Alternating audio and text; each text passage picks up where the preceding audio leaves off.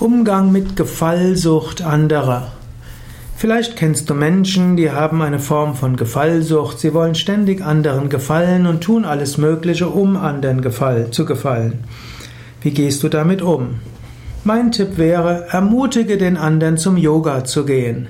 Gerade äh, Yoga, zum Beispiel im Yoga-Vidya-Stil, ist eben so, dass Menschen hören, lernen auf sich selbst zu hören, ihren Körper zu spüren, ihr Prana zu spüren, ihre Chakras zu spüren. Dann spüren auch Menschen ihre eigenen Anliegen. Und wer seine eigenen Anliegen spürt, sich selbst spürt, außerdem in seinem Herzen Freude spürt, merkt, er braucht nicht so sehr die Bestätigung anderer, er muss auch anderen nicht unbedingt gefallen.